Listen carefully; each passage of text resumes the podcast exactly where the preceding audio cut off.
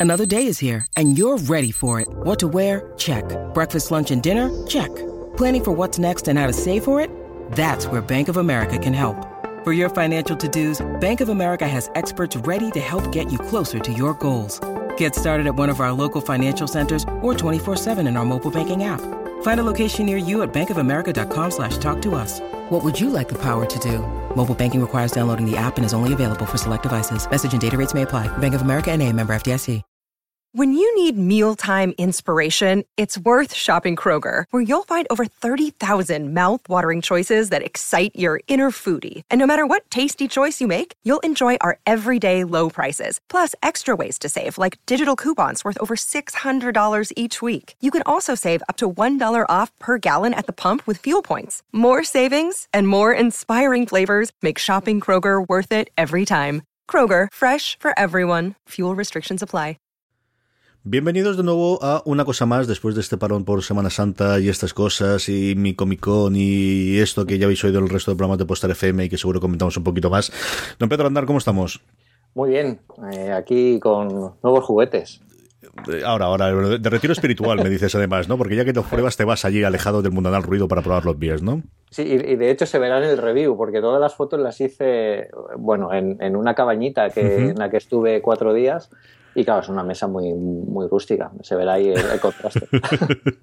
Vamos con los juguetitos, que yo creo que todo el mundo tiene ganas de oír en la review de Pedro Aznar, tanto del iPhone 6 SE como del iPad Pro eh, de 9 pulgadas, que todavía no he podido ver físicamente, se lo comentaba antes Pedro y yo que estábamos hablando un poquito, eh, me pasé por Alicante, es proceso este fin de semana para, para ver que si, si lo tenían ya este viernes y desde luego el iPhone, que ahora hablaremos también de las restricciones que hay para conseguirlo, pero el iPad Pro en ninguno de, ni en Catwin ni en la no llega a pasar por el corte inglés, en ninguno de los dos sí que tenían el, el grandote, pero el de no ve absolutamente nada. Antes de eso, como siempre, al principio del programa vamos con el follow-up y menos mal que dijimos que después de siete betas todo iba rodado, vaya desastre, Pedro, vaya follón. ¿Tú recuerdas un follón tan gordo como, como con el que han tenido con, con el 9.3, eh, las dos bugs y los dos problemas que han tenido? Sí, con el con iOS 8.2, si no recuerdo mal también. Eh, eh, de hecho, en esa ocasión fue más grave porque briquearon teléfonos que eran más actuales. Aquí por lo menos han sido, bueno, pues un poco más antiguos.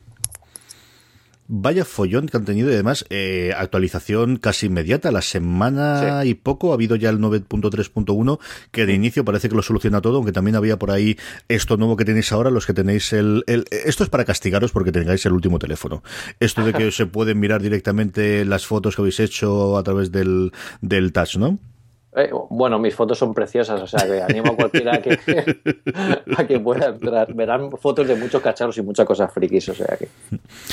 Yo creo que es eh, sobre todo el, el, lo curioso que ha resultado después de todo lo que hablamos, y es cierto, ¿no? De tener una beta pública con más de un millón de usuarios, pero bueno, al final hay cosas que no puedes probar o cosas que se te olvidan o quizás ese millón de usuarios no lo tienes repartido exactamente en todo, todos los tipos de productos y una vez cuando se hace eh, general es cuando surgen los problemas.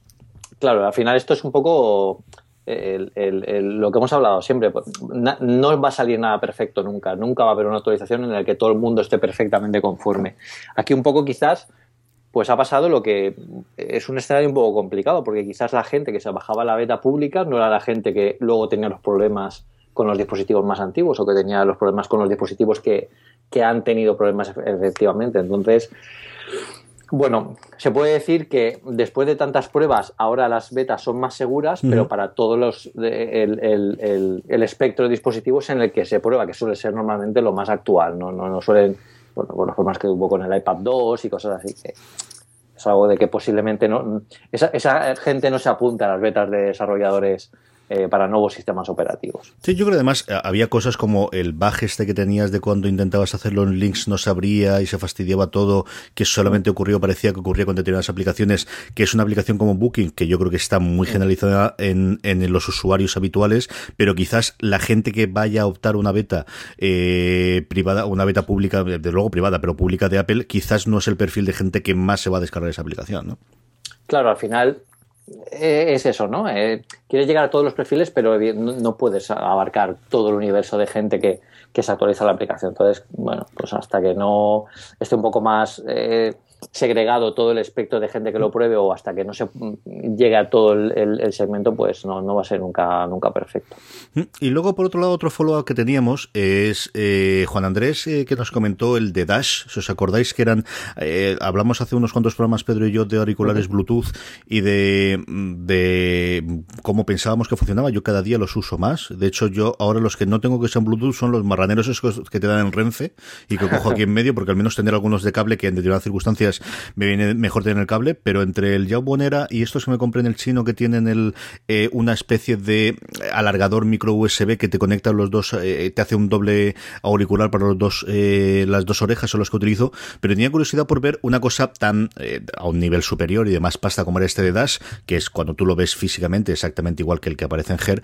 Y Juan Andrés nos ha mandado una review escrita y sobre todo nos ha mandado una en audio, que todos los oyentes del programa ya sabéis dónde va a ir, así que ahí la tendréis para oírla.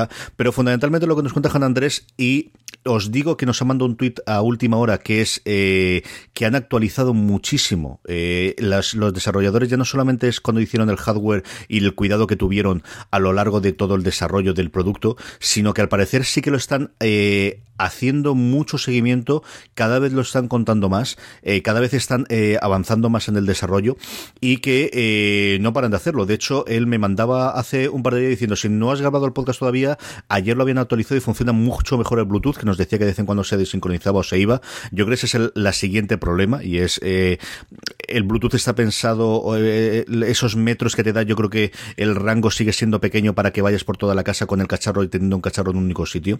Que la calidad de sonido ha aumentado mucho y el micrófono también, que tiene muchas mejores de estabilidad y que en un mes sacan otro update y sobre todo que en verano sacan un SDK para desarrolladores, que yo creo puede ser un punto muy interesante, ya no solo este de Dash, sino cualquier auricular de este sentido o de este tipo, eh, en el que al final sea así el cacharro de hardware, pero sobre todo el software que tenga detrás, eh, ese desarrollo y esas aplicaciones adicionales. De Dash tiene una caja batería mm, eh, con el que se carga cuatro o cinco veces los auriculares, los auriculares duran unas 3, 4 horas con cada carga y cada carga tarda una hora aproximadamente cuatro adaptadores para que sea cómodo de ponerlo en la oreja y luego lo que tienes es que tiene memoria interna. Lo puedes utilizar como cacharro Bluetooth o igual que fuese el Apple Watch, tiene una memoria interna a la que le puedes poner la música si lo utilizas para correr, para verlo. Os pondré también un enlace a un vídeo de YouTube que eh, Juan Andrés me mandó para que podáis verlo, una review de unos 7 minutos que está en inglés, pero yo creo que se, entiende fácilmente eh, esta review y como os digo, ya sabéis dónde la tendremos la review en audio que nos ha mandado Juan Andrés, al cual le damos muchas gracias por hacerlo. Algo de esto tenemos que comprarnos, Pedro. Yo no sé de esto.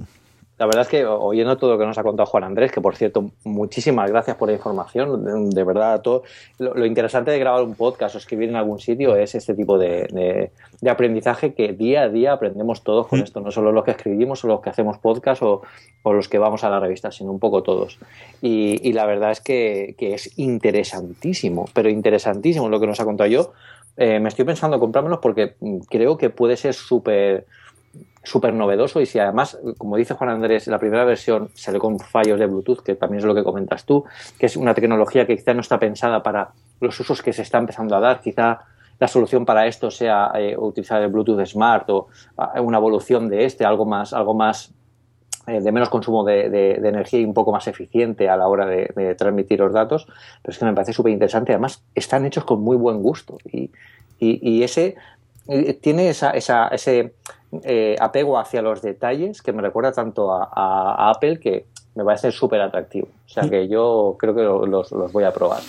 Sí, yo, si no este, otro similar, pero yo creo que es un cacharro del que digo yo, una vez que te acostumbras, es como el inalámbrico, ¿no?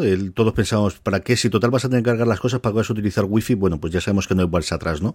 Eh, ¿Para qué vas a tener que cargar las cosas con, qué diferencia va a haber que lo tengas en una carga electromagnética o una carga con cable? Bueno, pues una vez que tienes el Apple, el, Apple Watch, yo todo me gustaría que fuese por carga eh, magnética más que por un cable, ¿no? Y esta yo creo que es algo similar. En el momento que yo creo que te acostumbras y tienes un grandísimo handicap que son las cargas, y es que, claro, cuanto más pequeño tengas, menos batería vas a tener.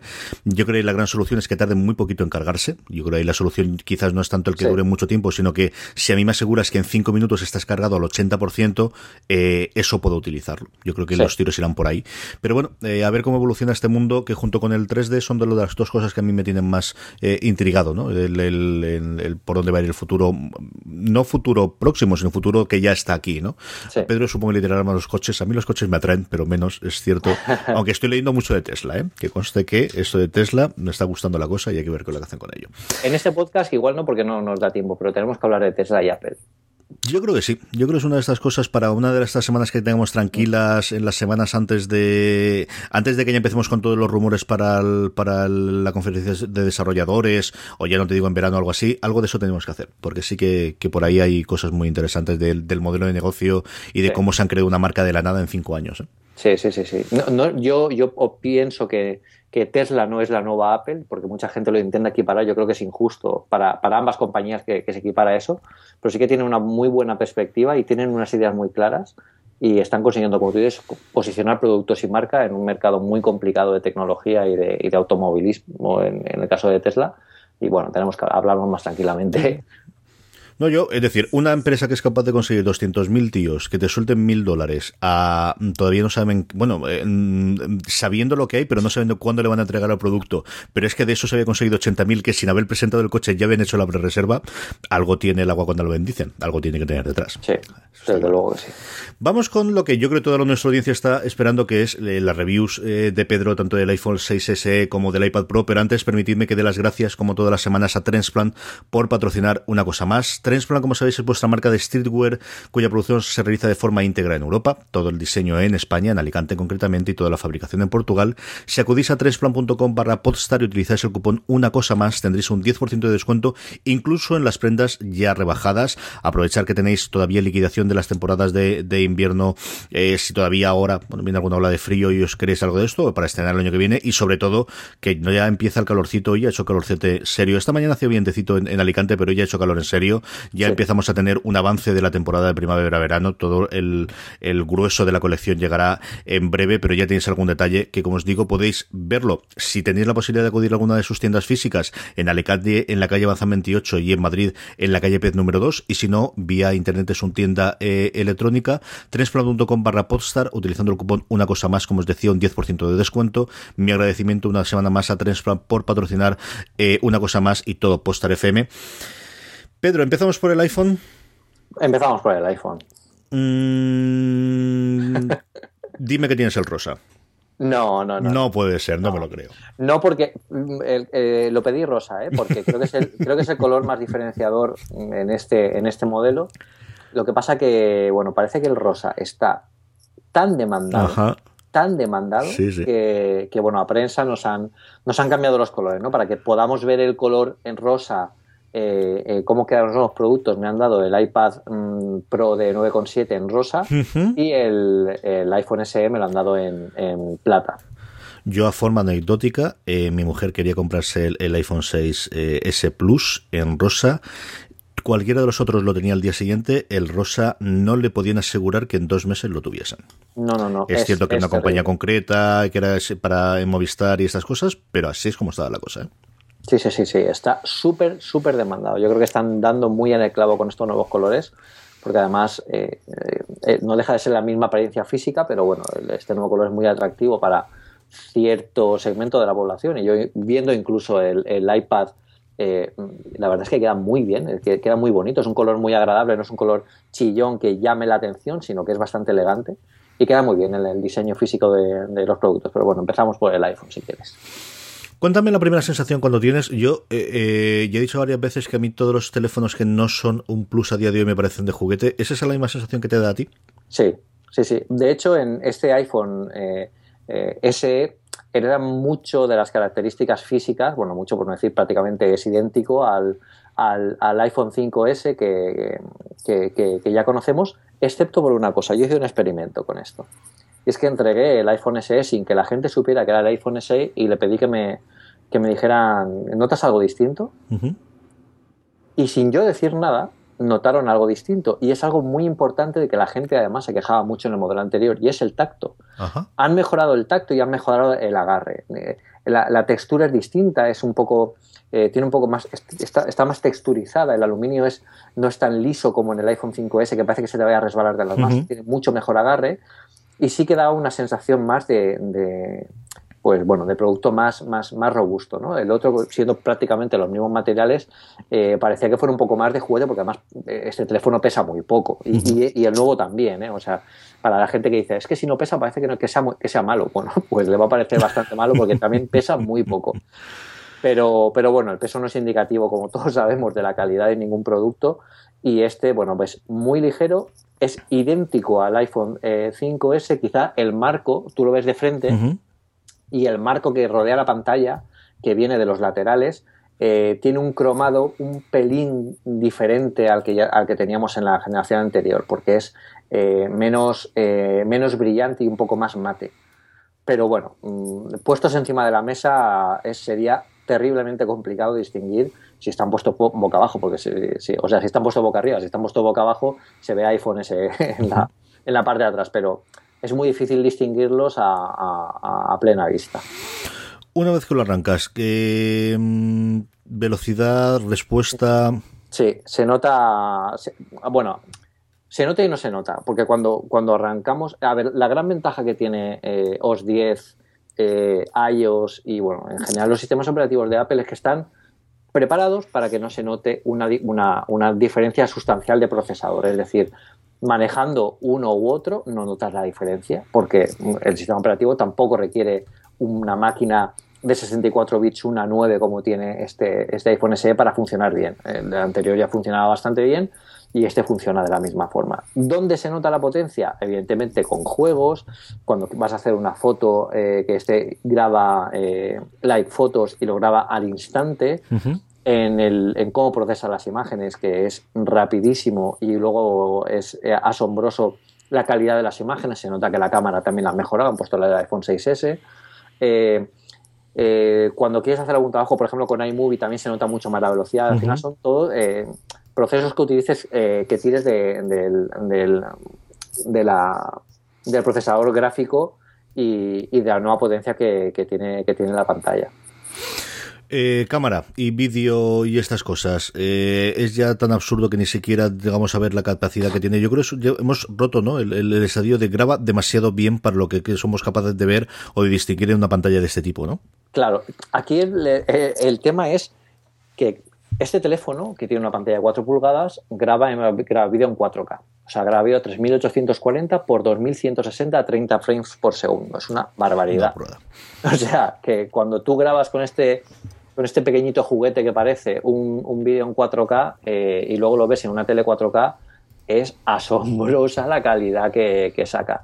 Si no queremos grabarlo en tanta calidad, porque no todos tenemos todavía teles en 4K, bueno, la grabación en 1080p eh, la podemos grabar a 60 frames por segundo, que a mí personalmente me parece casi mejor opción ahora mismo que grabar en 4K por el tema de memoria, por el tema de, fluidez del contenido. Y la grabación en vídeo también es fantástica. Puedes hacer zoom en plena grabación. Eh, em, eh, la grabación en, cámara lenta sigue siendo a 720 eh, p, pero con 30 frames por segundo. Bueno, que, va en ese caso bastante, bastante bien y luego bueno pues tiene todo lo que tenía lo que tenía el, modelo anterior como el flash true tone que yo no en su momento no noté ninguna mejora y en este tampoco lo he notado al final es algo distinto. El, el Truton este em, es una tecnología bastante innovadora que sí que llama mucho la atención, pero de esto hablaremos en el iPad Pro. Porque esto lo tiene en la pantalla. Es, el, nuevo, el nuevo sistema de, bueno, de, de, cómo se adapta la pantalla al entorno para mostrártelo de forma mucho más natural. Esto lo hablamos después. Pero la verdad es que bueno, la, adaptación en, en, cámara lenta, la estabilización de vídeo eh, es asombrosa en el, iPhone eh, SE y esto es porque además utiliza el nuevo coprocesador de movimiento, el M9 que lleva el chip A9 y con, bueno, en base a este hardware pues eh, se estabiliza muchísimo aunque tengas un temblor en la mano, aunque vayas andando, el vídeo es muy, muy, muy, muy estable. El, el enfoque continuo es brutal, o sea, tú puedes estar moviendo el teléfono que cuando alguien pasa en primer plano se enfoca rapidísimamente, cuando se sale de plano se enfoca lo que se ve atrás, es eh, chulísimo. E incluso cuando está grabando vídeos en 4K, te permite hacer fotos de 8 megapíxeles en tiempo real. O sea que esto puede ser que sea una fricada para cuatro personas que lo utilizan, pero estamos grabando vídeo en 4K y estamos grabando 8 megapíxeles en tiempo real. O sea, es bastante sorprendente para un móvil de 4 pulgadas, no, no, no, no lo olvidemos. Mm. Luego ya pues la detección facial, el zoom de tres aumentos, en fin. Eh, incluso la reproducción con zoom, eh, que es una cosa que sí que utiliza mucho el procesador eh, gráfico, que tú estás viendo un vídeo en 4K y puedes hacer con el pinch, el pinch out este, el, movimiento pellizcar con el dedo, boom, y aumentas el vídeo sin ningún problema para ver una, una, zona. O sea que vídeo y fotos, eh, vamos, sobresaliente con este, con este nuevo teléfono. Yo creo que vídeo y fotos nos permite eh, hacer la el, la transición que habitualmente siempre se hace esto, que es la capacidad o, el almacenamiento, ¿no? Y es el iPhone SE, que yo estaba con la manía, y es cierto, es el primero en el que han quitado ya el número. Yo lo tenía puesto desde el principio con iPhone 6 SE, pero no, es el nombre oficial es iPhone SE, sin más. Es que eh, seguimos en los 16 gigas para el modelo básico y el siguiente solamente lo tenemos en 64. No tenemos ningún paso previo en 32 que ya no lo habíamos cargado, pero tampoco tenemos el modelo de 128 como sí tenemos en el 6. No, yo, además que eh, Apple quiero que, creo que aquí quiere inaugurar una nueva, una nueva familia. Y es una familia de, modelos con un diseño, eh, bueno, pues que quizá la gente demanda de forma, digamos, secundaria, por ejemplo, ahora eh, son los modelos de 4 pulgadas, no sabemos si en el futuro pues la gente demandará modelos de 4,7 como el base, pues entonces el iPhone SE de esa época se convertirá en ese iPhone, en ese iPhone con, esa, con, esa, con esa pantalla con el hardware más actual que tengan. Yo creo que es un buen movimiento porque al final optimizan recursos con la fabricación, ojo, la fabricación de lo que es la carcasa, pero no menospreciemos toda la, capacidad y la ingeniería que hay que tener para poner eh, todo el hardware del iPhone 6S en la carcasa del iPhone 4, eh, del, iPhone SE. Porque, claro, yo, he visto por ahí alguna periodista del país diciendo que, bueno, es que este es lo mismo, lo que se han ahorrado cosas, porque al final sigue siendo el mismo teléfono, no, no, es otro teléfono completamente distinto, no tiene nada que ver. Lo que pasa es que lo han hecho con la carcasa que ya tenían, que, tampoco se, puede menospreciar de esa forma el trabajo de ingeniería que hay que hacer para eso. O sea que en ese sentido, pues, pues yo creo que Apple quiere eh, convertirlo en una marca eh, que pueda acercar a gente que necesita no el tope de gama que puede ser, puede salirse de su scope totalmente, pero sí tener algo más cercano sin renunciar a la tecnología que tienen eh, en, los tope de gama. Yo creo que hay dos cosas. Una es el nombre. A mí se me da la atención que es la primera vez en la que quitamos el, el número, porque incluso cuando tuvimos el 5C le pusimos el 5 delante de la C. Y ese sí que me parece un posicionamiento de a lo mejor no nos apetece hacer iPhone 14 y en algún momento dado tendremos que hacer algo como lo que parecía que hicimos con el iPad que luego dejamos de hacer, porque el nombre del iPad y iremos con ellos sí que es una puñetera locura. La, cantidad de familias que tenemos ahí dentro, ¿no? Con lo, con lo fácil que es en el Mac, ¿no? De tenemos los nombres. Y bueno, yo comprendo que aquí es más complicado porque al final el Mac un refresco del Mac no es lo mismo que un refresco a día de hoy de cualquier dispositivo móvil en el cual es como cuando estábamos en los ordenadores hace 20 años, en el que de dos años adelante o dos años atrás era un mundo totalmente distinto y eso ocurre ahora en dispositivos móviles y no ocurre en, en ordenadores de sobremesa o en portátiles, ¿no? Eso por un lado. Y luego es la primera vez en la cual tenemos un modelo eh, el modelo barato no es el modelo de hace tres años, no es, perdóname, el modelo de hace dos años. Es un modelo nuevo con los internals del año pasado, pero en un tamaño más pequeño. Eso yo creo que sí que es el gran cambio, algo que de alguna forma intentaron hacer con el 5C, pero que no fue exactamente eso. Claro, al final el 5C eh, lo enfocaron de distinta forma. En el 5C quizás eh, eh, hicieron más esfuerzo en capear el diseño, que al final no sirvió de mucho, porque el diseño del 5C estaba un poco a, caballo entre lo que había antes y lo que hay ahora, pero no acababa de, aterrizarse bien, aunque la gente, yo conozco mucha gente que está, eh, eh, bueno, que, le entusiasma el diseño del iPhone 5C porque la recuerda del iPhone 3G, que es curioso, esa trasera eh, de, mm. plástico. Em, pero, pero en este caso es un poco distinto. La designación SE tiene una connotación un poco nostálgica para para los antiguos del lugar. Y es que eh, la primera vez que se usó las siglas Special Edition fueron con los Macintosh.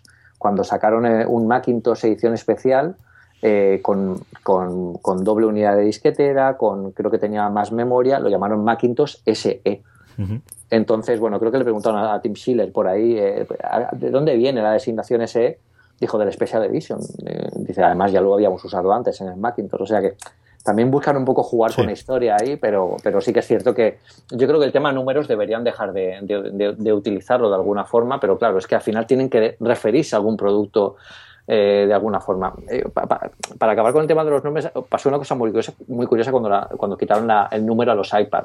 Y es que lo dijeron como eh, The New iPad en, la página web. Entonces la gente se pensaba que el nombre era ese completo. O sea, e, el nombre del iPad era The New iPad. Y hay gente, eh, eh, de hecho amigos míos, que me decían, no, no, yo, yo no tengo el iPad y tengo el New iPad. Y digo, pero tú cuál tienes, el nuevo. No, yo tengo el The New iPad. Pero el The New iPad no es el nombre completo. Tú tienes el último iPad que ha salido, el The New iPad.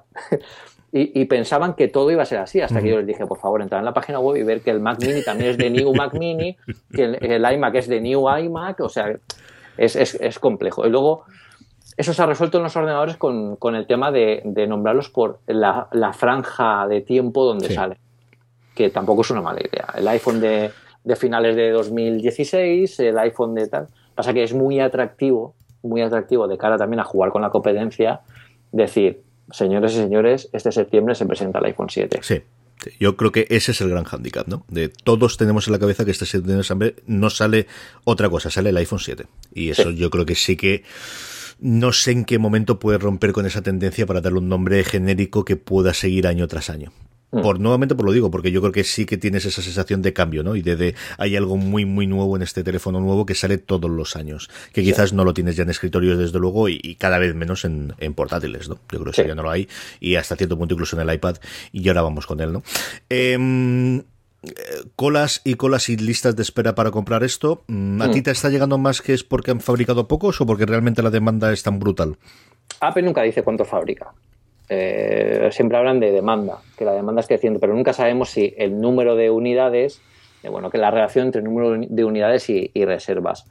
A mí me sorprende el hecho, lo que te he comentado antes, que para prensa pedimos eh, el iPhone de un determinado color, que normalmente por preferencias, a lo mejor porque queremos escribir los artículos con un determinado color para que la gente vea ese modelo en concreto y tal, pues nos han dicho que no, que es que, es que no hay. O sea, ni siquiera para prensa. O sea, que, que, es complicado. Yo, eh, por lo que sondeo, además en el, en el ambiente cercano de gente, pues, pues, veo mucha, mucha atracción por este nuevo modelo, porque no deja de ser, ya no te hablo del modelo de 16 gigas, te hablo del modelo de 64 gigas.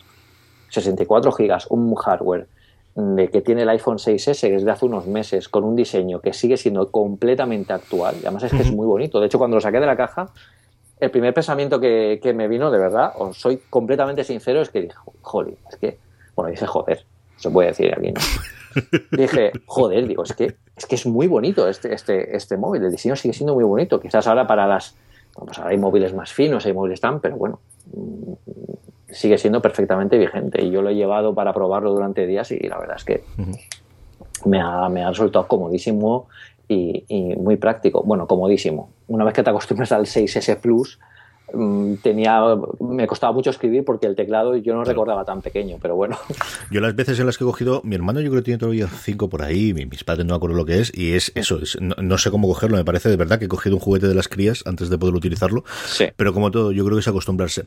El teléfono sale 469 euros el modelo de 16 gigas, que no hay que comprar, recordar, y 589 el de 64 gigas, que ya es una cosa comprable. Esa es la otra, ¿no? El que mm. tenemos un teléfono con IVA, que si ya te vas a empresa puedes deducirte la parte del IVA, pues se te quedará en 400 euros el modelo 16 y en los 500 el de 64, ¿no? A ver, comparado, pues eso, en el, con el, los demás los tenía por aquí antes, el 6 Plus, el modelo empieza a partir de 859, que para que tenga algo de memoria decente será 600, serán 950 por ahí, ¿verdad, Pedro? Sí, exactamente. Em, es que al final depende de lo que la gente quiera, quiera obtener. Eh, yo creo que incluso para la gente que le resultaba atractivo un iPhone 6 de, gama media con la, memoria que estabas comentando, quizás este sea todavía más atractivo con 64 GB porque además mm, tiene una vida la, misma vida útil que va a tener el iPhone 6S. O sea que yo creo que tiene muy, muy buen precio. Y también tenemos que recordar una cosa, que es un movimiento que todavía no se ha terminado de completar, pero que tenemos que tenerlo en cuenta. Cuando salga el iPhone 7 y eliminen el puerto de auriculares y, y cambia un poco el concepto de iPhone. Yo creo que el iPhone 7 va a ser uno de los lanzamientos más, importantes del iPhone en, la historia reciente del teléfono. Eh, muchos ojos van a volver la mirada hasta, hasta este teléfono porque posiblemente, seguramente haya una reducción de precio mínima, si la hay, no digo que la vaya a ver, pero que es posible que la haya cuando sale un teléfono nuevo. Y, claro, va a volver a llamar la atención un hardware potente de, hace unos meses eh, que tenga cosas que evidentemente los teléfonos de ultimísima generación como sea el iPhone 7 eh, ya va a descartar en, par de nuevas tecnologías. O sea que, que, es un, yo creo que es un, un ciclo que, se completará en septiembre con toda la familia bien posicionada y que, y que estamos empezando a ver ahora. Sí, y además habrá, habrá que ver si se cargan de una plumazo al 6 al 6 Plus y lo mantienen o no lo mantienen, no lo sé. Yo creo que desaparecerán, ¿verdad, Pedro? Se quedarán con el 7, 6S Plus y 6S y ese. es complicado decirlo, ¿eh? Sí, sí, yo creo que. A ver, el 6 acabarán eh, quitándose los stocks, los stocks que tengan, si es que tienen, y nos quedaremos con el iPhone SE, los iPhone 6S y el iPhone 7 para, para, redondear un poco más la marca, que es bastante, hmm. es bastante, eh, hay bastante capacidad de elección. ¿eh? recordemos que los iPhone, aquí pasa una cosa, otro día alguien me hablaba de, me hablaba de, fragmentación, es que ya empieza la fragmentación en iPhone, y yo digo, no, si me estás diciendo eso, quiere decir que no entiendes lo que significa la palabra fragmentación. Digo, porque realmente, aunque te parezca que hay siete teléfonos distintos, todo es el mismo. O sea, nadie tiene que hacer un una aplicación en concreto para un teléfono concreto, sino tú la haces para iPhone y la puedes utilizar en todos los modelos que, que, hay en el mercado. No hay que cuando tú tienes que adaptar a siete terminales distintos, eso es fragmentación. Pero ahora no tienes que hacer eso. Para, yo eso te la compro aquí, pero ahora hablaremos del, del, iPad, que ahí yo creo que sé que lo que hay es restos de series de distintos. Yo creo que es lo que puedes ver en, en la configuración actual de, del iPad es eh, las distintas pruebas que ha hecho eh, Apple acerca de su tableta, por los donde hay los tiros y en qué estamos ahora. Pero ahora podemos hablar de eso. Una última curiosidad, batería, ¿cómo va la cosa? Igual que todas. Igual, igual, sí, sí, sí, 10 horas útiles, eh, vamos, se carga muy rápido, sí que lo he notado no recuerdo si se cargaba así de rápido en el iPhone 5S, yo creo, pero sí que me ha sorprendido. En, el iPhone 6S, quizá como la batería es más grande, tarda un poquito más, pero eh, de cero a creo que a la mitad me tardó muy poquito. Tengo por ahí los números para ponerlos en el artículo, pero bueno, bueno, es algo. No, me pareció destacable, sino que se mantiene con, toda la trayectoria que, que ya veníamos acompañando, que como digo siempre en los artículos, no por eso eh, tenemos que olvidarnos de que sigue siendo una mejora, porque durante cada generación se mejoran los ciclos de CPU, se añade más potencia, pero se mantiene la vida útil del teléfono, que eso no deja de ser una mejora con respecto a la eficiencia de hardware, eficiencia en software y la combinación, que al final es el, modelo de Apple, el, todo en uno, que, da lugar al producto completo. Si tenéis preguntas para Pedro sobre el iPhone SE, yo creo que podemos dedicar la parte del follow-up de la semana que viene a que la gente nos pregunta. Sabéis que nos podéis escribir en Twitter, en una cosa más, con el uno delante en, número, uno, y luego cosa más. En Facebook nos buscáis como una cosa más. Y luego siempre nos sabéis, sabéis que tenéis tanto las sonos del programa en la que ponemos todos los enlaces. Hoy tendremos menos, evidentemente, porque estamos dedicando el programa prácticamente íntegro a las dos reviews, pero eh, siempre tenemos todos los enlaces a las sonos, por ejemplo, el vídeo y el análisis de Juan Andrés de Dash en Podstar fm barra una cosa más guion 17, siempre el número del, del programa, que en este caso es el decimoséptimo programa una cosa más, postar.fm barra una cosa más guion 17 y luego si esto está reproduciendo en un reproductor, eh, hay algunos que sabéis que la son nos da problema, iVox por ejemplo que normalmente los enlaces no lo hace, Spreaker tampoco, pero si utilizáis Overcast, si utilizáis el propio reproductor de podcast de, de Apple o si vais, como os digo, postar.fm barra una cosa más guion 17 ahí tenéis todos los enlaces. Y además nos podéis dejar los comentarios en el blog y de ahí los cogemos para comentarlo la semana que viene. Vamos con el iPad Pro y antes de eso permitidme que las gracias a nuestro segundo patrocinador que esta semana es Unicomic. Unicomic es el, eh, la reunión y la conferencia de cómic de la Universidad de Alicante que se celebra los días 14, 15 y 16 de abril en eh, la Universidad de Alicante, en, concreto en la sede que tienen eh, abajo en la universidad. la gente de Postal FM estaremos allí. Yo intervengo en un crossover que vamos a hacer de fuera de series y de Slamberland, del programa nuevo de cómic que realizamos en esta cadena que lo vamos a realizar el eh, jueves por la tarde a partir de las 7 de la tarde. Haremos una cosa que es poner primero el piloto de Pájaros de Presa de Birds of Prey, que es una serie del 2002 que si no habéis visto y podéis venir a verla, no leáis nada de ella en internet. Es curiosísima el ver eh, cómo han cambiado las series de televisión y las series de superhéroes en televisión del 2002, dos años antes de Perdidos, a día de hoy. Es curiosísimo, curiosísimo de verdad. Y luego, como os digo, junto con eh, Bravo, con Roberto Pastor, con John Miguel Rovira y con Antonio Guardiola Fornet, estaremos allí, eh, partes eh, de la cadena, hablaremos de, pues eso, precisamente de la evolución de la serie de televisión. Y luego hay mucha cosa también el viernes y os recomiendo especialmente el sábado por la tarde, a las 6 de la tarde, Julián Clemente, otro de los participantes, el editor de, de Marvel en España, en Panini, que es el autor de Spider-Man, la historia jamás contada, que es el libro definitivo sobre Spider-Man. Yo lo tengo, es un pedazo de estudio sesudo. No, no penséis que es una cosita tranquila con sus fotos y con imágenes, no es un estudio realmente hecho sobre la evolución del personaje, de todo el recorrido que ha tenido primero en los cómics y posteriormente, tanto en animación como en el cine. Es espectacular el libro. Además, yo siempre he dicho a Julián que es, lo puedes leer de principio al final o luego saltarte un modo de quiero saber cómo se gestaron la primera película de Spider-Man. Y vas al capítulo y ves lo que hay. Eh, Julián presenta su libro el sábado de 6 a 7, pero hay eventos tanto por las mañanas por las tardes. Unicomic.org, ahí lo tenéis los días 14, 15 y 16 de abril. Pasaros por allí porque estaremos mucha de la gente de la cadena por allá y nos podemos ver las y de verdad que yo creo que lo pasaremos muy bien. Mi agradecimiento Unicomic por patrocinar esta semana una cosa más. Y ahora sí, Pedro, el iPad Pro. Em, claro, viniendo del hijo del, hermano mayor, ¿cómo, ¿cómo encara uno el coger el pequeñito? Pues la verdad es que, a ver, eh, eh, es difícil, ¿eh? Porque eh, a ver, el, iPad Pro de, de 12,9 prácticamente es, ya es un indispensable en mi día a día. Yo lo uso ya, ya puedo decir que lo utilizo más que, el Mac. O sea, hay cosas que ya prefiero hacerlas directamente en el, iPad Pro. Y eso que todavía quedan muchas aplicaciones por salir y por mejorar. Ya no, no hablo de hardware, hablo de aplicaciones. Sí, sí. Pero la verdad es que cuando volver a un iPad Pro, a un iPad de 9,7 eh, es como, mm, como viajar al, mini. y, bueno, y cuando miras el mini ya dices, a ver, esto no, no puede ser. Entonces, em, tenerlo en la mano sí que es cierto que, echas de menos las, mayores pulgadas. Eh, echas de menos toda la envergadura. Eso no quiere decir que, que estés perdiendo parte de la información que te muestra la pantalla, porque la, pantalla, la, información es la misma, solo que escalada a la pantalla del, iPad Pro de 9,7. Es mucho más cómodo, es mucho más ligero, es una maravilla para poder sostener con una sola mano, que en el iPad Pro de, de 12,9 pues es más difícil por la envergadura que tiene. Eh, luego lo que te he comentado antes, el color, el nuevo color. Eso, cuéntame, cuéntame lo de la pantalla. Eh, bueno, te iba a decir el, color, lo que es el color del, oro rosa, que es muy bonito, muy bonito. Además tiene un marco muy fino por delante que, envuelve todo. Si tú lo ves desde delante y se ve un poquito la tonalidad rosa, o sea, queda, queda bastante, bastante chula. Y, y, la pantalla.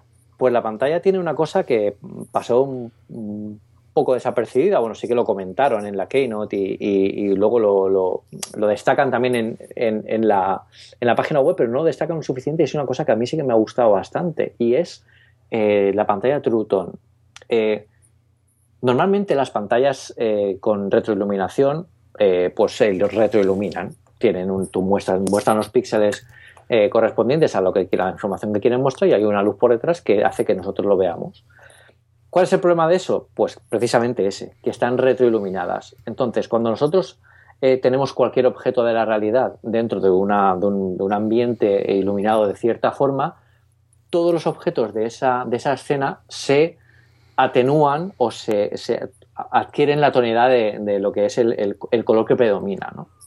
Los fotógrafos entenderán mucho mejor esto y seguramente esté explicándolo fatal, pero es como yo lo entiendo, ¿vale? Em, ¿Qué pasa con las pantallas retroiluminadas? Pues que no, no hacen eso, porque como tienen su luz que es blanca, pues entonces pues se ve toda la escena maravillosa, pero cuando tú miras la pantalla, ¡guau! te deslumbra, te puede deslumbrar, ¿no? O, por lo menos notas la diferencia entre la pantalla y el resto de la escena. Vale, ¿qué ha hecho Apple? Apple ha utilizado nuevos sensores, eh, bueno, no sé si son nuevos o son los que ya tenían, seguramente serán los mismos que, utilizan la, que cogen la iluminación ambiental pero eh, utiliza un nuevo tipo de, característica que lo que hace es cambiar cómo se muestra esta retroiluminación o, la, calidez de estos colores para adaptarla exactamente al color que predomina en el ambiente donde estás viendo esa pantalla. ¿Eso qué quiere decir? Si estás leyendo el iPad con una lámpara en una habitación, que es un ambiente mucho más cálido, toda la pantalla adquiere la misma tonalidad que tendrías con un, con un folio, con un papel en blanco que, estuvieras, que tuvieras justo al lado del, del, iPad. Evidentemente con luz. O sea, no, es que se atenúe la luz, sino que la pantalla se, muestra adquiere la tonalidad, digamos que adquiere el balance de blancos de, toda la escena. Esto es mucho más difícil de, explicar que de ver, pero, pero para que os hagáis una idea, eh, es mirar la pantalla sin que tú notes la diferencia entre, entre, entre una diferencia de una pantalla súper blanca que, que, te destaca porque la ves muy artificial, sino que ahora la ves, la ves, mucho, la ves mucho más natural y la puedes leer perfectamente. Ojo, esto no es el Night Shift, que mucha gente confunde. El Night Shift es algo que cuando llega, a, bueno, utilizando tu geolocalización, utilizando la zona horaria donde estés, atenúa drásticamente todo el color de la pantalla. Aquí tú no lo notas. ¿Cuándo lo notas? Cuando lo desactivas. De hecho, hay una, cosa muy graciosa cuando tú estás eh, instalando el iPad Pro, estás configurándolo, el, wizard este que hay de, inicio. Sí. Eh, te lo deja activado en la pantalla Trutón, la, tienes activada. Pero hay un botoncito que dice, hola, te presentamos la nueva pantalla de Trutón. Esta pantalla adquiere iluminación ambiental para mostrarte los, eh, lo que ves en pantalla de forma mucho más natural. Dice, ahora la tienes activada y te dice, ¿quieres desactivarla? Pulsa este botón. Entonces, claro, pulsas el botón y cuando lo tienes pulsado se desactiva, pero cuando lo sueltas lo activa. Para que veas la diferencia entre cómo la estás viendo ahora a cómo la verías si eso está desactivado. Digamos, yo no creo que nadie en, este planeta quite eso, porque eh, es un cambio mínimo, pero que cuando tú lo ves de forma tan sencilla, que lo vas activando y desactivando y lo vas moviendo, yo cogí el, iPad Pro y me pasé por toda la casa a ver, y es cierto que es que eh, te cambia la apariencia y te lo convierte de una forma muy, es muy cómoda, pero no te cambia drásticamente los colores tal como lo hace Night Shift, que sí que lo hace para que no sea... Al final Night Shift te ayuda a, ver la pantalla, pero sacrificando pues los colores, cómo tienes calibra, la calibración de la pantalla. Esto es mucho más suave y es una cosa que está fantástico. Yo creo que esto lo ampliarán, también lo, lo pasarán. ¿Lo echas de menos ahora en el grande y lo echas de menos en el iPhone, Pedro? Lo echo de menos en el, en el grande, lo echo de menos en el grande, porque los tenía al lado además para hacer las fotos del artículo y, y, y, no, pensé que tenía la pantalla Truton y, instantáneamente fui a, aumentar o a bajar el brillo de una y de otra y digo, no, no queda ni... Y digo, anda, si esto es por el... Pues esto es por la nueva característica o sea que sí que es algo que, que llama la atención. Evidentemente, nadie se va a comprar un iPhone de 9,7 por esto, pero es algo que es muy, muy atractivo, sobre todo para los que pasamos muchas horas delante de una pantalla. Y además contamos con una pantalla retina que es muy, muy, muy, muy buena, como la que tiene este, este iPad Pro, pues la verdad es, es bastante sorprendente. Además, en esta pantalla no, retina, bueno, en la página web pone que amplia gama de colores. Aquí lo que nos cuenta Apple es que han, bueno, están utilizando la calibración eh, de, de colores que se utilizan en, eh, que utiliza, se utiliza a nivel profesional. O sea, ya viene por defecto eh, con, con, el estándar sRGB o algo así. No soy técnico, eh, perdonadme que no, esto no lo diga, no lo diga bien, pero viene con, una, con la calibración de profesional y, y, se supone que es la, la, de las mejores que, que se puede encontrar hoy, hoy en día en el mercado. O sea que sea muy bien. Y luego otra cosa Dime. Que, que sí que he notado bastante es la pantalla que es muy, muy antirreflectante. Ajá. O sea, te digo que se puede leer a la luz del sol, que eso antes no pasaba. No, no desde luego no. Eso, eso lo he sufrido yo una barbaridad de veces y al final acababa con el Kindle siempre a cuestas para, al menos cuando iba a algo en el que sabía que tiene mucho sol, digo, bueno, pues al menos aprovecho y leo algo con este. Altavoces funcionan exactamente igual, ¿verdad? Una última cosa. Ojo, esto no quiere decir que la pantalla sea igual de buena que en el Kindle al sol. Significa que puedes trabajar al sol con esto eh, de forma cómoda, ¿vale? No es como antes que reflejaba muchísimo. Aquí sí que se nota, además, desde cualquier ángulo ves la pantalla perfecta y eso se nota bastante a la hora de, compararlo este con el otro. Me preguntabas por los altavoces. Sí. Los mismos.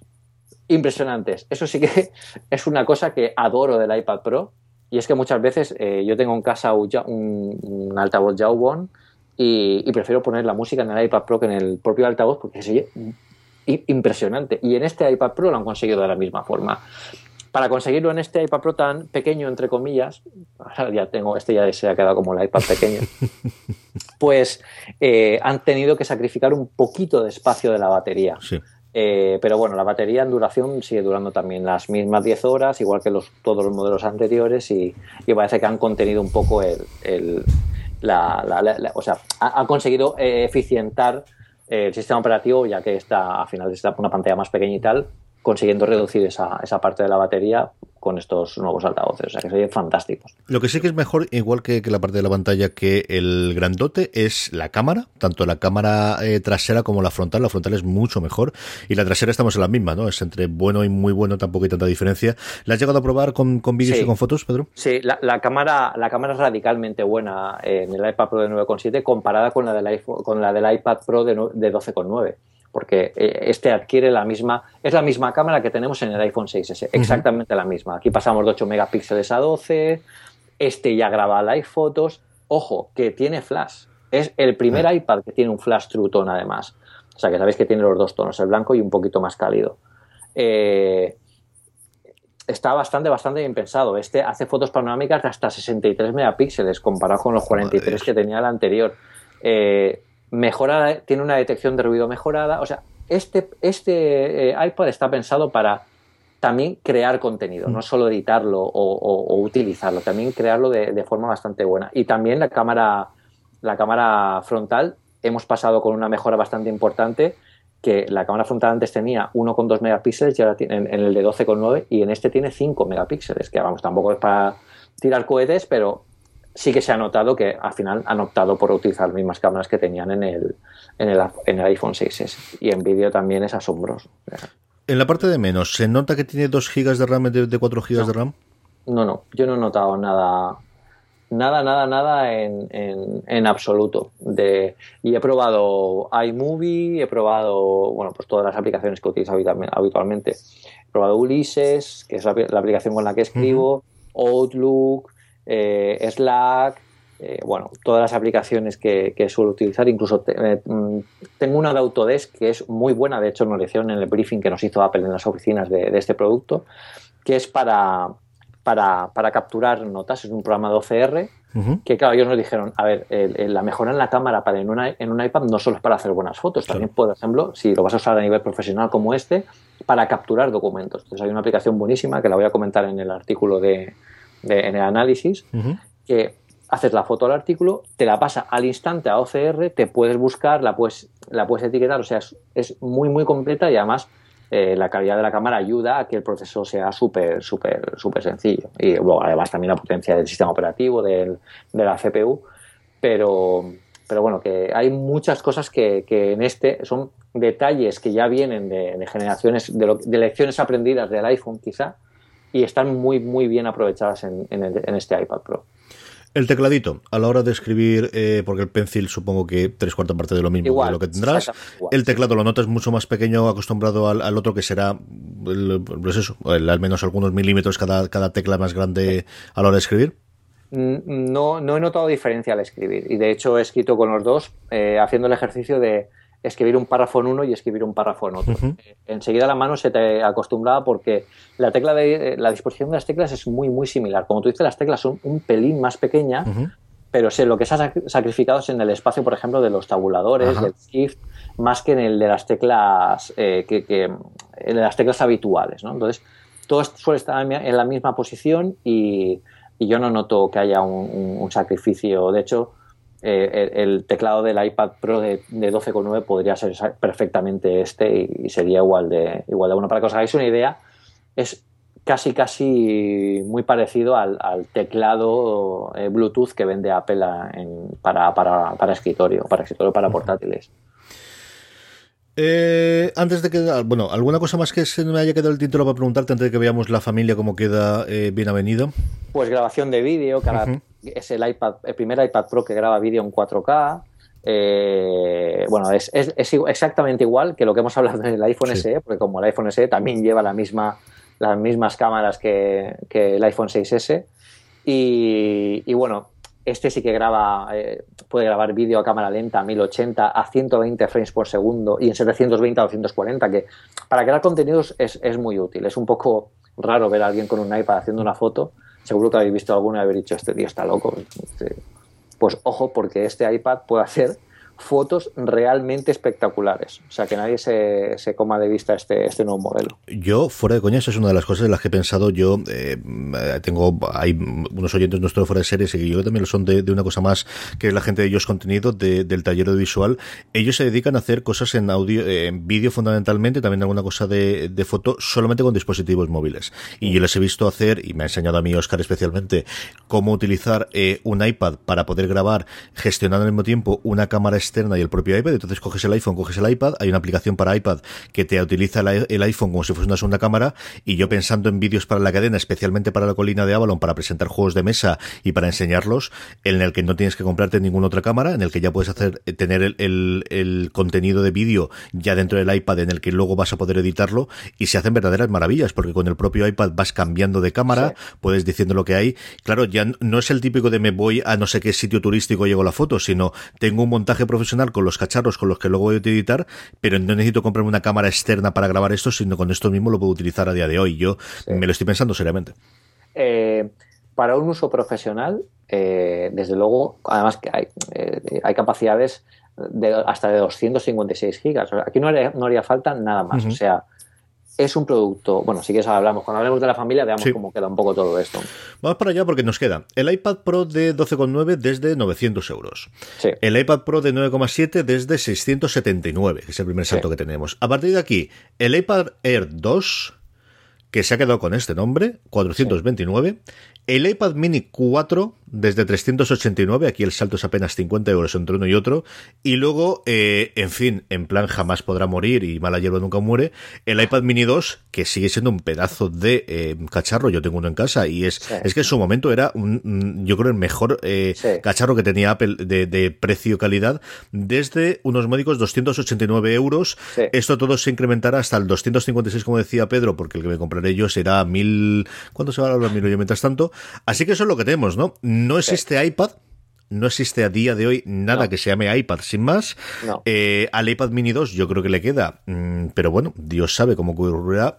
Y ahora la gran pregunta es, ¿seguirán dándole el, nombre iPad Air a ese iPad intermedio? ¿Lo cambiarán a iPad? ¿O realmente iPad será la, denominación general y vamos a tener esos tres, iPad Pro, iPad Air y iPad Mini? Yo creo que van, van a mantenerlo, igual que por ejemplo han mantenido, bueno, han mantenido, de momento están manteniendo el MacBook y el MacBook Air, porque al final son dos conceptos, dos conceptos distintos.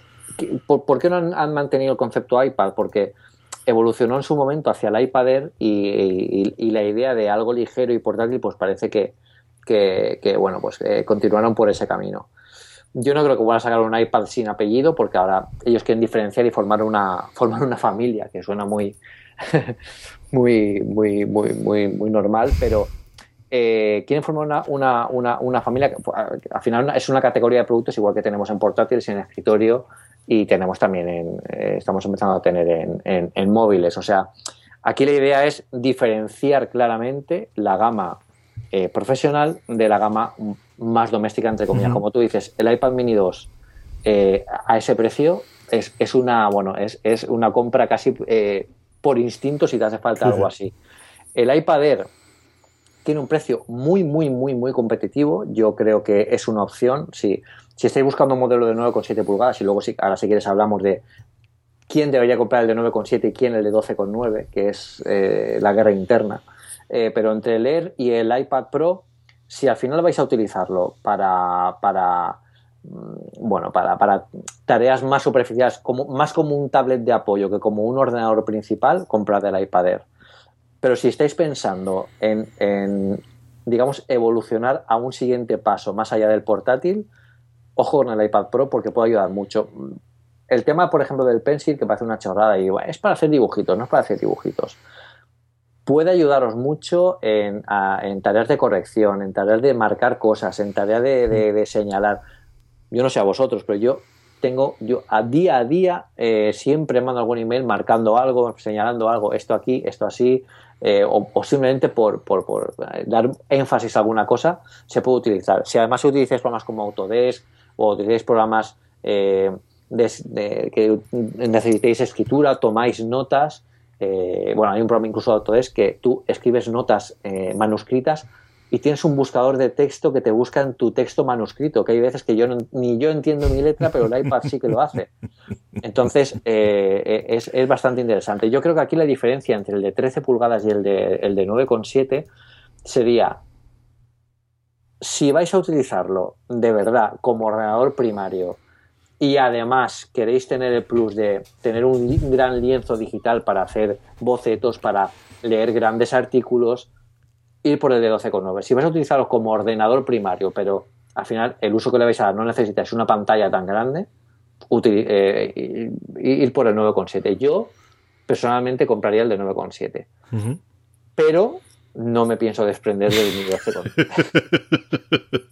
a ver, hablando en, si no miramos la, pasta, el de 12,9 con 256 gigas y ya tienes eh, el tope 1405, lo que lo acabo de ver ahora, sí, sí. y ya tienes el tope de gama, una vida útil desbordante, eh, tienes el, la posibilidad de utilizar el teclado de Apple, que es el mejor de todos los que he probado yo, con diferencia.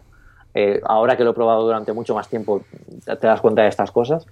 Y, y, bueno, pues es, es muy cómodo de llevar, con el teclado es muy sencillo si tuviera que comprarme uno mirando la pasta, me compraría el iPad Pro de 9,7.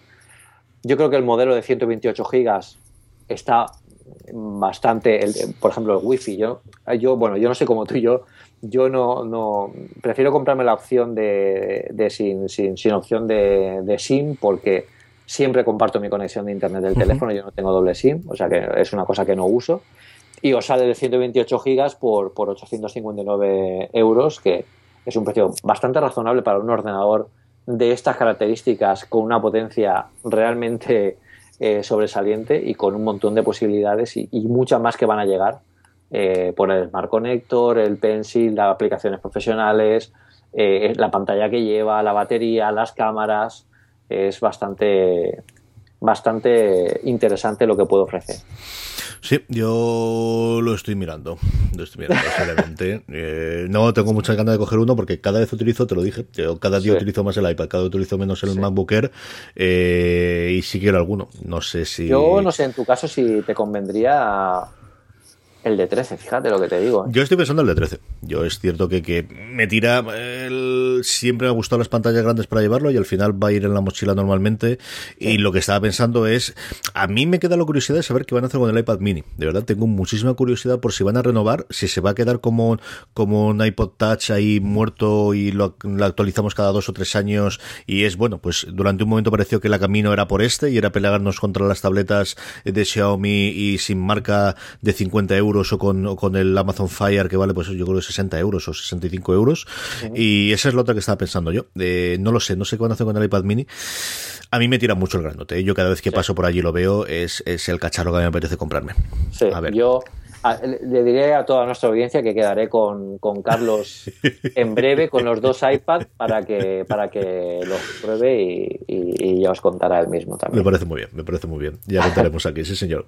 Bueno, pues hasta aquí han llegado todas las reviews y antes de pasar a las recomendaciones, eh, permitidme que dé las gracias a todos los que nos ayudáis semana tras semana eh, a una cosa más. De dos formas. La primera es tremenda, es sencilla. La próxima vez que vayáis a comprar en Amazon España, en vez de entrar de la forma que habitualmente entréis, entráis desde postal .fm barra Amazon. Algo tan sencillo como eso os va a costar exactamente lo mismo y a nosotros de cualquier compra que hagáis Amazon nos pagará una comisión que nos permita pues cada vez hacer más y mejores cosas en la cadena. Y la otra, convertiros en mecenas del programa, apoyarnos directamente con vuestra aportación mensual y como todos los primeros de mes, como todos los primeros programas de cada mes, y este lo es, damos las gracias a todos los mecenas del mes pasado, a todos los mecenas que hemos tenido en una cosa más durante el mes de marzo, que han sido Nachito, Jorge A, Seitus, Osimar, Ion, Alejandro, Edu Muñoz, Alberto, Samuel, Dejan, Dani Lefric, Nilsiar, J. Alarrauri, Desan-05, Ramón S., Corcumán, Unai Herrán, José Ignacio y Javi Losana. Muchísimas gracias a nuestros 19 mecenas. Muchísimas gracias. si os gusta lo que hacemos aquí en una cosa más, si queréis sumaros a ellos desde tan solo un euro al mes, a partir de ahí, luego tenéis todo el resto de las recompensas, sabéis que podéis acudir a podstar.fm barra mecenas, ahí tenéis todos los programas de mecenazgos de una cosa más y del resto de los programas de la cadena. Y como os decía Pedro, muchísimas gracias a todos vosotros. Pedro, ¿qué recomendamos a nuestra audiencia esta semana? Pues tengo un pequeño, un pequeño programita para, para Mac que, que, bueno, la verdad es que lo utilizo muchísimo. El otro día, yo al final recomiendo lo que la gente más me pregunta. Y me, estaban preguntando un, widget, me preguntaron para, para, para Mac que tuviera a mano el Google Translator, que es algo que los que, bueno, eh, trabajamos mucho con el extranjero, pues solemos tener a mano para buscar alguna palabra en concreto o alguna frase. Entonces, em, yo eh, utilizo uno que quizá no sea el mejor, pero yo no he encontrado nada mejor. Eh, se llama Translator for Google Translate. es un programita que puede vivir en la barra, de, la barra superior del Mac, muy discreto. Y cuando tú necesitas bueno, pues alguna traducción, directamente pinchas, se abre un, un, bocadillo de como de cómic para tú escribir rápidamente lo que necesitas y te da traducción y lo cierra. No tienes que entrar en el navegador, entrar en translate.google.com, que se ve en grande, que tal, mucho más discreto. Es muy rápido y funciona exactamente igual. Eh, tiene algunas carencias, como por ejemplo, eh, no, no, no, coge la, la tecla eh, comando C para, para copiar, tienes que, tienes que seleccionarlo todo y copiarlo con, con, el botón derecho del ratón, es algo así, bueno. Pero no deja de ser algo cómodo, que creo que es una buena opción y además está, bueno, pues funciona de una forma bastante buena y os recomiendo que lo probéis y, lo utilicéis a menudo Google Translate es mucho más cómodo que traer en Safari y tal, por mucho que lo tengáis en favoritos y en vuestras historias, seguro que así lo hacéis más, más cómodo. Yo tenía varias cosas para recomendar, pero esta semana ha empezado el béisbol y sí que quiero recomendaros la aplicación de MLB eh, propia que es AtBat 2016, todos los años la modifican, porque veáis lo que una compañía que lleva dedicándose a hacer cosas bien hechas en informática desde hace 14 o 15 años, de hecho es famosísimo en el mundo de las series que HBO eh, hace dos años decidieron montar su propio sistema de streaming, aquello en el primer episodio de la temporada de Juego de Tronos se fue al garete a los tres segundos. Y entonces lo que hicieron fue despedir a todo el mundo, tirar al tío que les había asegurado que la mejor forma era eso y hablar a los tíos que mejor hacían el streaming que ellos conocían por internet, que era MLB Networks, que es la parte de, la liga de, béisbol, o mejor dicho, la empresa que haya montado la liga americana de béisbol para hacer el streaming. Es espectacular cuando uno ves que están gestionando 182 partidos por temporada, 15 partidos diarios que además tienden a jugarse a la misma hora y puedes cambiarte de partido en partido sin ningún problema. Eso es con la suscripción premium que es la que tengo yo cuando te gusta, pero si no, sí que vale la pena que os acerquéis para que veáis además lo bien que está integrado tanto en iPhone como en iPad como en Apple TV. En el Apple TV se pueden ver dos partidos simultáneamente, puedes acceder a las estadísticas en tiempo real de cada uno de ellos. Eh, todos estos son de pago, pero siempre tiene un partido gratuito y además en determinados momentos eh, se abren todos los partidos. Descargarlo, aunque sea por curiosidad, si os llama un poquito la atención y queréis ver cómo yo creo lo que tendremos aquí en fútbol, lo que tendremos el resto del deporte que llegará dentro de nada, dentro de pues apenas unos años, pero que veáis cómo eh, más avanzado que la NFL, más avanzado que la NBA, el, yo creo es la mejor aplicación que hay esas cosas. Y mira que hay una cosa que me cabrea a mí del Apple TV y es que me han quitado, al menos yo no lo he descubierto la forma fácil a día de hoy todavía de mm, poder ver los resúmenes de los partidos del día anterior, que antes era muy fácil de llegar y ahora o, estoy yo idiota hoy cuando lo he intentado buscar o no lo he encontrado fácilmente, que todo puede ser, pero eh, echarle un ojo, descargaros la que es gratuita y como os digo, luego eh, siempre se puede ver al menos un partido gratis, aunque no os enteréis de el béisbol y si no os enteráis, seguir Sofi Channel, que poco a poco vamos hablando de él, pero para que veáis, como os digo, eh, qué se puede hacer a nivel de eh, amplificar y mejorar eh, un deporte en un dispositivo móvil o en el caso del Apple TV delante de la pantalla más allá de la retransmisión tradicional. AdBat 2016, esa es mi recomendación de la semana. Pedro, hasta aquí ha llegado la cosa. La semana que viene más. Eh, recordad que nos podéis encontrar las show notes eh, en uh, podstar.fm barra una cosa más guion 17. Mandadnos todas las preguntas que tengáis, tanto del iPhone SE como del iPad Pro, eh, para que Pedro no lo pueda responder el año, la semana que viene. Bien como en comentarios en la entrada, bien como a través de Twitter, bien a través de Facebook, bien a través de correo, una cosa más arroba podstar.fm, de cualquiera de ellas. Esto es lo que ha sido. Pedro, la semana que viene volvemos. Un saludo a todos y bueno, muchísimas gracias a todos los que nos apoyáis. Carlos, creo que habría que hacer una quedada pronto y, invitar a cervezas o a lo que hiciera falta. Eh, habría que hacer, habría que hacer esto. Yo creo que ahora viene el calorcito, sí, yo creo que mayo, junio es buen momento para esto. Está mal, el momento, el buen momento. A todos vosotros hablaremos de la quedada esta que llama el liado Pedro, así que tendremos más noticias próximamente y la semana que viene volvemos en una cosa más. But there is one more thing and we've managed to keep it secret. Buenas, soy Juan Andrés y me han preguntado por unos auriculares que adquirí en Kickstarter, llamados de DAS. los cuales han llevado casi dos años de fabricación y de investigación. La principal innovación es que son totalmente sin cables, es decir, son dos piezas que se introducen en cada oreja. Este concepto ha salido en muchas películas de ciencia ficción, como Her o en series como Fringe. Y la verdad es que quise participar en ellos en cuanto me enteré. La empresa ha sido muy comunicativa con toda la comunidad durante todo el proyecto y ha sido un placer conocer todos los entresijos de sus problemas de los proveedores y los retos de miniaturización a los que se enfrentaban. Pero bueno, a lo que vamos. DAS viene acompañado de una caja batería, cosa que es muy buena idea, con la que se carga unas 4 o 5 veces los auriculares. La caja contiene unos huecos con imanes para colocar las dos piezas que componen DAS y es la única manera de cargar el dispositivo. Todo lo relativo al empaquetado del producto es digno de Apple. El cuidado que han tenido en la fabricación no es nada simple, porque realmente han querido explicar su manual de usuario en la misma caja, pero es algo realmente a reseñar y precioso. La primera vez que te los pones oyes el momento la voz de una mujer diciendo bienvenido a DAS, en el que explica brevemente en qué consiste y cómo se maneja. Totalmente GER. Existen dos maneras de escuchar música, uno con los 4 GB de memoria interna que tiene, conectando la caja por USB a un ordenador y pasando la música que tengas, y la segunda manera mediante Bluetooth desde cualquier dispositivo iOS, Android o Windows Phone. Son muy cómodos y vienen con cuatro diferentes adaptadores para distintos tamaños de oreja. Son muy discretos, extremadamente discretos. La gente no se da cuenta de que los llevas, lo cual provoca a veces situaciones realmente curiosas. Afortunadamente tiene una característica que es la transparencia, la cual la primera vez que lo pruebas es bastante impresionante, ya que oyes cualquier sonido como en esas escenas de las películas en las que todo se relantiza y cualquier ruido aislado se escucha como si estuviera muy cerca de tu oreja. Cuando hay un ambiente ruidoso o con muchos sonidos, a efectos prácticos es como si nos llevas expuestos. La calidad del sonido es bastante buena, aunque es mucho mejor cuando se escucha desde el propio dispositivo y no por Bluetooth. El micrófono funciona bien, pero es necesario actuar la, vamos, activar la transparencia para que sea de buena calidad. Esto supongo que se lo arreglarán por software próximamente. La batería, cosa que es bastante importante, eh, dura unas 3 horas, aunque bueno, depende mucho del volumen de lo que tengas activado. Pero es suficiente para el gimnasio, de todas maneras. ¿Contras que tiene? La conexión Bluetooth a veces falla. Sí, falla. Es increíble. Depende mucho de la distancia y el entorno. Eh, puede que se mejore por software, eh, el cual tiene que mejorar mucho principalmente, ya que está muy verde, pero este es el principal defecto para mí del, dispositivo. Eh, el uso para Siri no es muy útil, ya que tienes que activarlo pulsando, y dado que los iPhones y iPads nuevos llevan Oye Siri incluidos, implica todo esto realizar un paso más, así que, así que no es útil. Hasta que no se integre en el dispositivo Siri u otro asistente virtual, de forma, de forma que mm, ahorre mucha batería, pues no, no viene al caso.